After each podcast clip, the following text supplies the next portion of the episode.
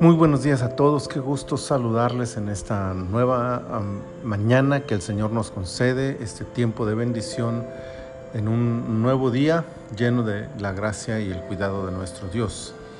Estamos iniciando el día de hoy la temporada 5 de nuestro devocional en su reposo.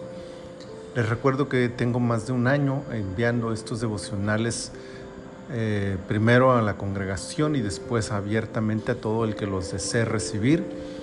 Preparé desde el mes de abril eh, del año pasado estos devocionales, así que pronto estaremos publicando los primeros tres trimestres de, abril a junio, de julio a septiembre y a, a, septiembre sí y de octubre a diciembre estaremos publicando estos tres libros con todos esos devocionales y las temporadas 1 al a las 5 las publicaremos también juntas eh, cuando terminemos de hacer esta temporada que hoy iniciamos, que es la temporada 5, el libro de Deuteronomio.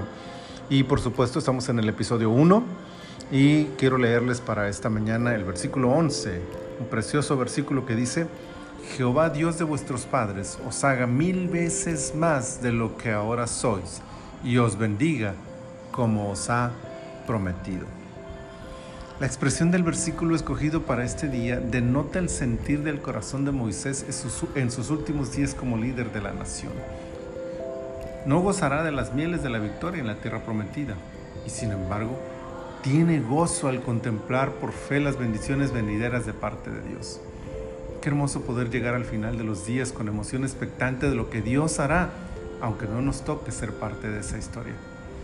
En 40 años la generación rebelde ha perecido en el desierto y Moisés ha sido testigo del surgimiento de una nación nueva, con la clara visión de la gracia de Dios como el baluarte de su fe. Esta nación ha sido prosperada, bendecida, protegida, sostenida por Dios. Solo al contemplar esta verdad el corazón de Moisés se llena de dicha y prorrumpe con una expresión de júbilo, pero también con un anhelo que brota de su corazón sin egoísmo, sin envidias, sin quejas, sin amargura. Moisés tiene el corazón limpio y el alma sana. Y su anhelo no puede ser más emblemático. Parece decir, yo los he visto ser bendecidos, pero anhelo que tengan más todavía de lo que Dios les ha dado hasta ahora. No lo verá, no lo disfrutará, no será el líder en esta nueva etapa emocionante y maravillosa pero aún así su corazón anhela que todo aquello que él no podrá disfrutar venga sobre la generación que se queda. Las promesas de Dios trascienden generaciones. Abraham la recibió originalmente, pero será esta generación la que disfrutará del cumplimiento de la promesa. Jacob y sus hijos entraron a Egipto por voluntad divina, pero sabían que su lugar era la tierra prometida. Ni siquiera el corazón empedernido de la generación castigada por no creer la promesa pudo evitar que la siguiente generación se levantara en fidelidad a conquistar lo que Dios ya les había entregado. La hipérbole mosaica es por demás emocionante y llena de sensaciones de júbilo, nostalgia y expectativa.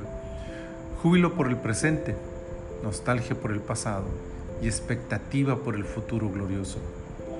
Ojalá la generación actual de la iglesia sea capaz de transmitir semejantes pensamientos y anhelos a quienes vienen detrás de ella. Preparemos a la siguiente generación para la conquista que a ellos les corresponde y transmitamos la fe y seguridad en las promesas eternas del Dios de los cielos.